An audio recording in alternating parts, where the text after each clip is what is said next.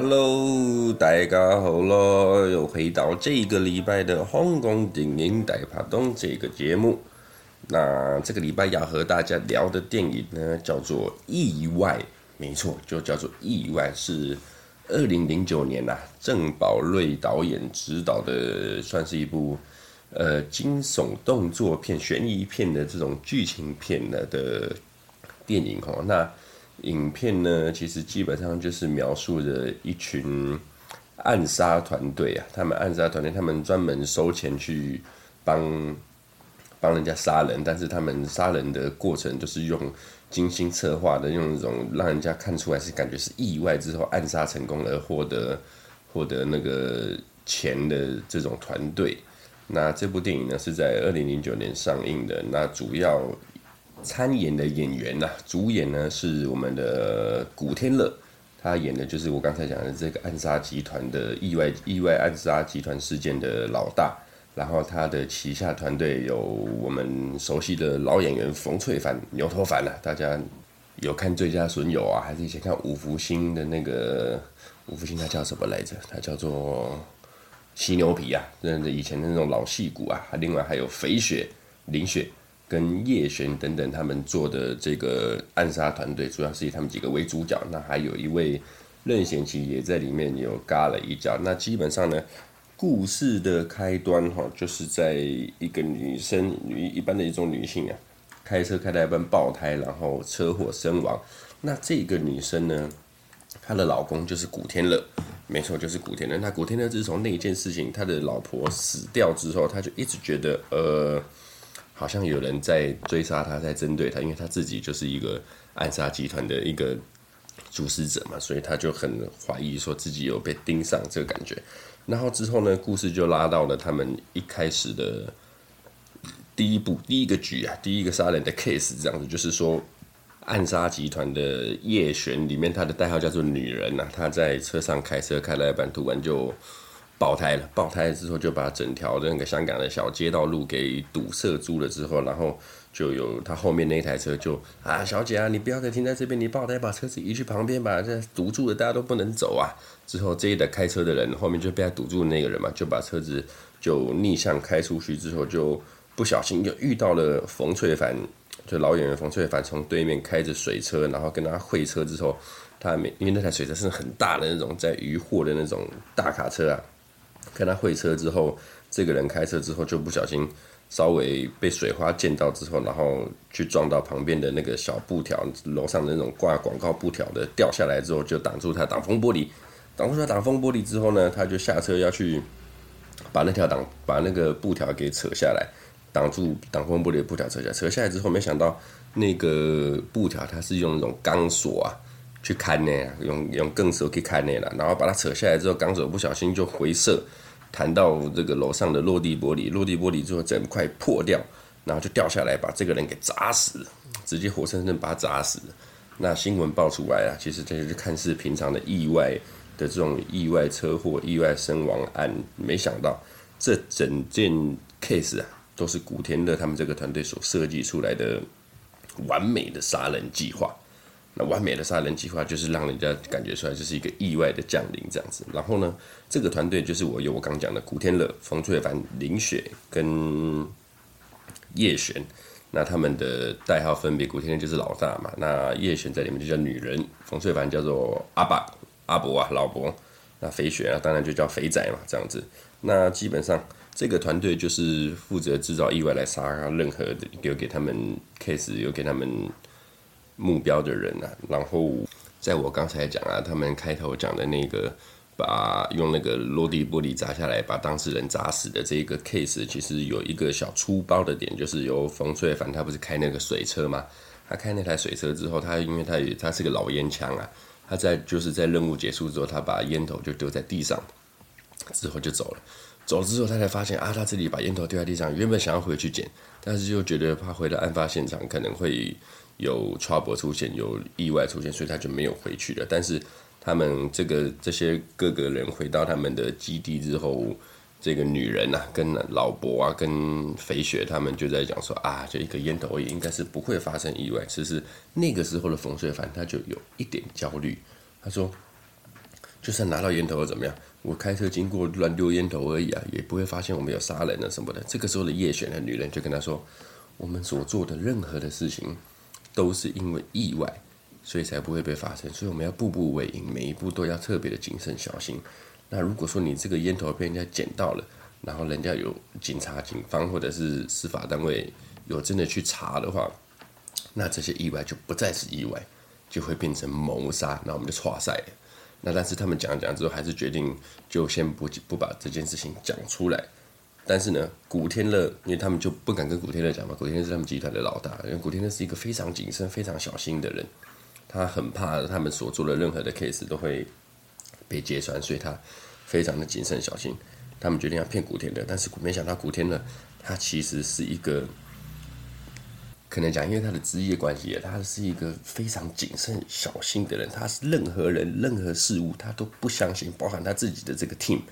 他自己的队友都不相信，所以他都有一个监听的习惯。他就是突然冲上来，就直接质问冯淬帆，说：“你刚刚为什么要骗人？你为什么要骗人？说你没有抽烟，烟头没有乱丢。”他还把他那那个那支烟的烟头拿出来给他看，然后他就跟他讲：“所有人呐、”做错事，随时都会有意外发生，随时都会死，所以你们全部人都要注意。所以说，古天乐其实他在这一部戏里面就特别的焦虑，我觉得他特别焦虑，有很大的那种不相信任何人的这个罪状，可能也是因为他的职业的关系。那冯翠凡就在那一刻，这是一个小细节，他在那一刻就跟大家说，他决定戒烟了，他决定戒烟。那在从那这个镜头开始之后呢，他其实也确实都没有在抽烟的了。那这一部片哈，其实老实说，后面就是在我们能看到古天乐小心的很多细节，譬如说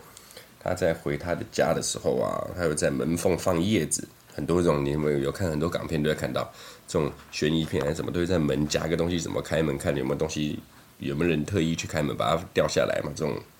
小细节，甚至说他在搭公车啊、搭捷运地点的时候，他在投钱啊，都是用手帕去投的，等等很多的这种。不让指纹出现的这些小细节，让古天乐知道他就是一个心思细腻、很谨慎的一个角色出现。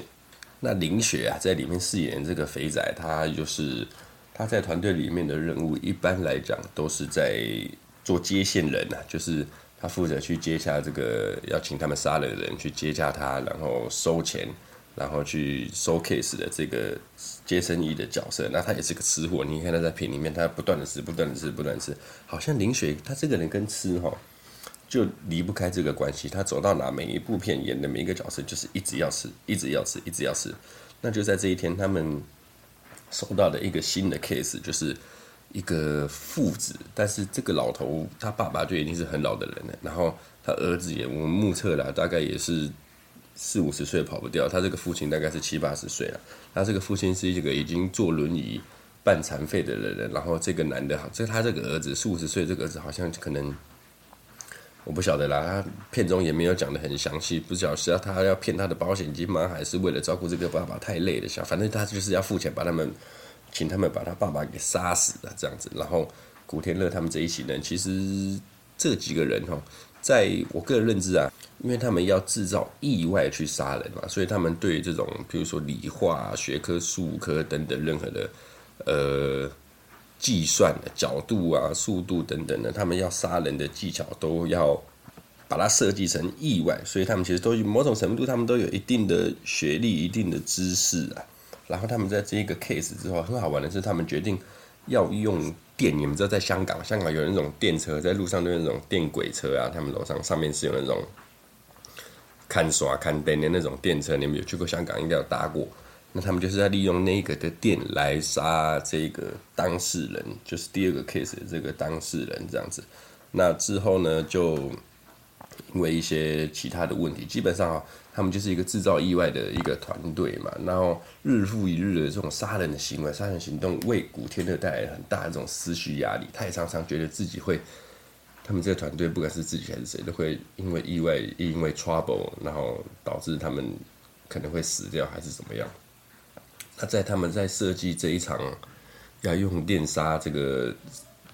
坐轮椅的这个老头的中间，就出了很多的问题，像是。冯翠帆出包有那个阿兹海默症，老人痴呆了，突然就老人痴呆了。老人痴呆的病状发生，然后导致他们做了这一个这一单 case 也出现了意外。那什么意外，我这边就先不讲，甚至里面都还有人，他们这个 team 里面还有人死掉。那死掉的时候，这个过程，呃，古天乐就觉得干，这好像不是意外，这应该是有冲着我们而来的，冲着我而来，要想要来杀我的这个感觉。那在这个时候，他就发现，呃。任贤齐的这个角色出现，任贤齐的这个角色出现之后，这个人就感觉他是一个平凡的一个保险经纪人。然后，可是古天乐他就一直怀疑他是一个比他更厉害、更专业的一个意外制造者。然后，古天乐他就一直在后面，就因为任务出包了，任务出包之后，他就决定他要把这个幕后的黑手给揪出来，所以他就一直在调查。任贤齐，他就一直去查这个角色，他到底背后的来龙去脉，他到底幕后真正的身份是什么？然后再加上他在查任贤齐的这个过程中，其实他的团队，包括我做冯淬帆啊、林雪，还有叶璇这些，他周遭包含他自己住的家都会被闯空门啊，然后他的这些 team 的角色都有一些意外的 trouble 出现，然后就一直导致任贤齐。他就感觉上营造出来，就是说让古天乐觉得他真的是一个幕后的黑手，是一个比他更专业的人，然后就让古天乐越来越焦虑，越来越觉得越来越焦虑，越来越焦虑。这一部这这一段的剧情描述，老实说，呃，古天乐他演绎的很好，他演绎的非常好。这一段戏，其实古天乐哈，他很多人都说他在这部片里面做得很好。那古天乐纵观他的电影生涯，很多人都说啊。他什么戏都接啊，什么的干片也接，烂片也接，好戏也接什么的。古天乐的作品哦，不妨很多都是不好的作品，就不要讲不好了，就是一些比较商业片的。但是当他要认真演戏的时候，他绝对是可以一个算是可以给你一个影帝级的作品的一位演员啊。那为什么说古天乐？其实他是呃，很多人不晓得哈，这近十年来的香港电影界，老实说都是。我们很多人在讲，都是由古天乐一个人在撑啊，因为其实说真的，他做了很多套电影，一直想要挽回这个香港的电影的这个黄金世代、黄金市场，包含他今年所做的这个《明日战记》啊，这个香港第一个科幻片，也是相当的厉害、相当好的成就。古天乐其实他在近十年的电影界。为香港电影也好，还有他个人所做，因为为什么他拍这么多电影，连很多这种商业片啊，很多的干片这种烂戏他也接，就是因为他需要资金。他很多的资金除除了拿来做电影外，他也做在内地做了很多的善事，做了开了他们创办了很多的小学啊，创办很多学校，盖了很多的建的这种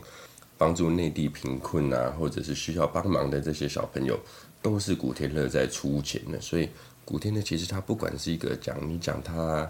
戏外的形象啊，其实非常非常的好，他真的是一个超级好人。他常常除了我刚讲的在内地做了很多慈善活动以外，其实在演艺圈有很多人，如果说那些老艺人啊比较不好，需要生病住院开刀什么，很多都是古天乐帮他们出钱去处理这些危机的。那在戏里面呢，你说他如果认真演一部戏的话，他演的很多戏其实对。那部戏的他里面的角色啊，都揣摩得很好，就像是这部片《意外》这部片里面他演的这个大脑啊，这个集团老大的这个角色，其实哈，他就整部片其实一直都在一个比较黑色、比较灰色的色调，包含他的配乐跟古天乐表现出来的那种神情啊，其实都是比较非常的。灰色的色调了，那古天乐在这一部分揣摩得很好，就是你完全不会把它想象成他在拍那种干片啊，那种嬉笑怒骂的片，那种两个角色，你没有办法把它融为一体，就就变成好像是两个人一样，你就知道古天乐的这种专业的程度，专业的程度。那像在这部片里面的其他角色，比如说林雪啦，林雪其实她就是比较正常发挥、正常演出。那冯翠凡，冯翠凡她身为一个香港电影的老戏骨啊。他其实很久没有在荧幕前出现的。那最近他已经七老八十出来，在这在接演这部片的时候，我就觉得这个人的演戏哦，确实是有深度，确实是有深度。他把这个阿伯的这个角色啊揣摩的非常好。那这一部的导演哦是郑宝瑞，郑宝瑞导演，他也其实也是一个蛮会做剧情的一个导演啊，剧情片的这个导演。那这部片其实说真的。他获得的奖项也也不少。在二十九届的香港金像奖，那最佳男主角呢，古天乐就有提名了，就代表他的这个演技在里面其实确实演得好。那最叶璇也有，就是演女人的这个角色叶璇，她也入围了最佳女配角，并且也获奖了。那我刚刚讲的冯翠凡，她也得到了最佳男配角的提名，这样子。那这一部片的编剧呢，我会说这一部的剧情编剧为什么会特别好？原因是因为它整个灰色的这种呃。色调的节奏都又不会让你觉得很慢，然后每一个细节里面都讲到恰到好处，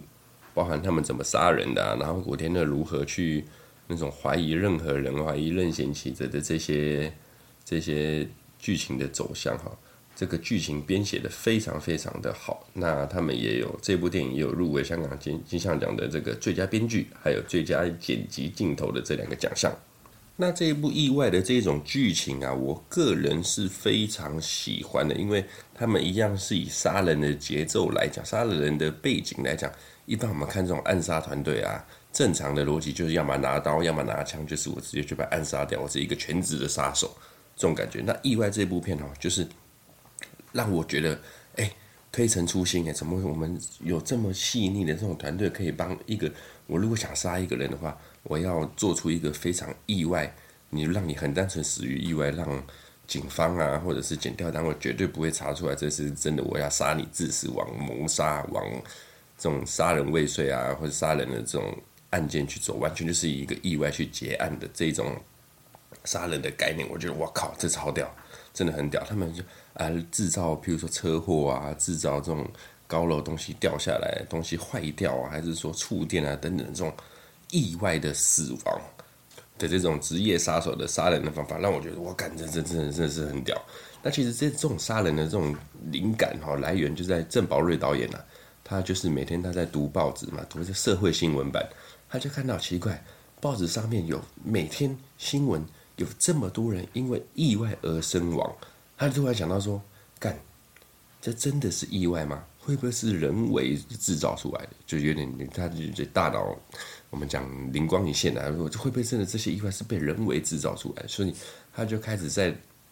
构思这种故事，构思这个剧本，然后后面就这个意外的剧本雏形就出来了。但是哈，在影片里面有这几种这种意外杀人的方法，都是郑宝瑞导演哦跟其他的这种创作编剧也精心构思出来、思考出来的。这很多方法他们自己想出来，你要把它想得合理。然后又很难，譬如说，在第一个我说那个大玻璃掉下来的这个场景，杀死那个人的场景，郑宝瑞就想了很久，然后他们也试实验了很多种的方法，甚至还去找了这些我们讲专家啦，就是理科专家、理化的这些专家，然后用了很多的方法，才决定说要如何杀死这些人。反正他们这些意外杀人的方法都是有科学认证的，某个角度这样子讲。那这一部片哈。意外这部片呢，很多人都是他是在零九年拍的。那我常常在讲，你们有有听的听众都知道，其实两千年后的香港电影哦很惨呐，比这个八九零年代差的真的太多太多了。所以意外这部片在零九年的时候，它算是香港电影的制作中，呃，也是相对精致的一部电影呢，就是我们讲有比较认真拍的一部电影。然后它也入围了威尼斯电影展，所以基本上对这一部的电影哈，其实。也是有一部相当的肯定的存在的，包含剧情的科学啊，还有人物的演出。但是以意外这一部片来讲，它的开头的格局其实非常好，它的起头是真的很强，所有的这种剧情的精巧啊，跟他们那个杀人的方法，还有各个角色的演出很强，一直到后面任贤齐的出现，到后面跟古天乐之间的这些。呃，对垒的时候，确实，呃，有我个人认为是，因为可能开头太精彩了，后面有一点，有一点弱，然后后面的走向其实也比较不在，我们讲不在这种意外杀人的这些，我个人比较想看到是你能用什么方法再去杀一个人，你能用什么很厉害、很精巧方法再去杀一个人的这种场景，后面比较没有，后面比较多的是这种，呃，心灵上的对决，心灵上的对对垒的这种。剧情啊，包含古天乐跟任贤齐的对决啊，甚至说古天乐跟他团队的对决，或者是说古天乐与他自己的对决，后面再阐述的比较多的是古天乐自己心里面的很多很多想法。那古天乐在这一部戏里面哈，其实有一点心理病啊，我个人觉得是心理病。那他演的非常非常的好。那网络上有讲一个很好玩的啦，就是说因为拍片需要，那天其实很热啊，因为他们在拍摄的很热，然后古天乐跟任贤齐啊都要在夏天里面穿这种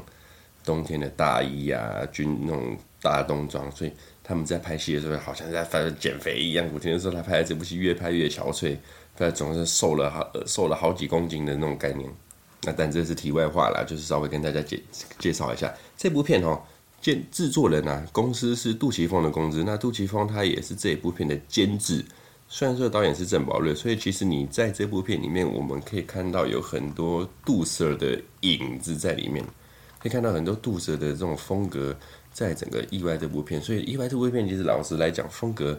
很强烈。就是那种杜舍的风格在，因为大家都知道杜琪峰在拍片，这种，对不起，我打了一个嗝。杜琪峰在拍这种类似悬疑或者是警匪啊、推理的这种片，都是杜琪峰的强项。那这部意外呢？呃，剧情我这个礼拜就一样老老老规矩嘛，不不跟大家多说描述，反正就是一个是专门。制造意外来杀人的这个团队，然后去发生的任何的事情，任何的剧情走向这边打车啊，Netflix 上上面有，你们可以上去看。我也是在 Netflix 上面看的。然后之后的剧情呢，等你们那看完之后，下个礼拜我们我和老马的最聊电影再一起讨论一下这部意外的精彩的地方在哪里。那这部片呢，就相当推荐喜欢推理悬疑呀、的这种灰色背景的。观众哈，这部片非常喜推荐，我推荐给大家服用这部意外。那推你们大家去 Netflix 上面看完之后啊，下个礼拜就来听，再来回来听听看我跟老马的最聊电影来解剖解析，来聊聊这部意外的精彩的地方。好，那这个礼拜这部好看的电影，二零零九年郑宝瑞导演的意外，这一周呢在大排档这个节目推荐给大家。那我们下礼拜见啦，拜拜。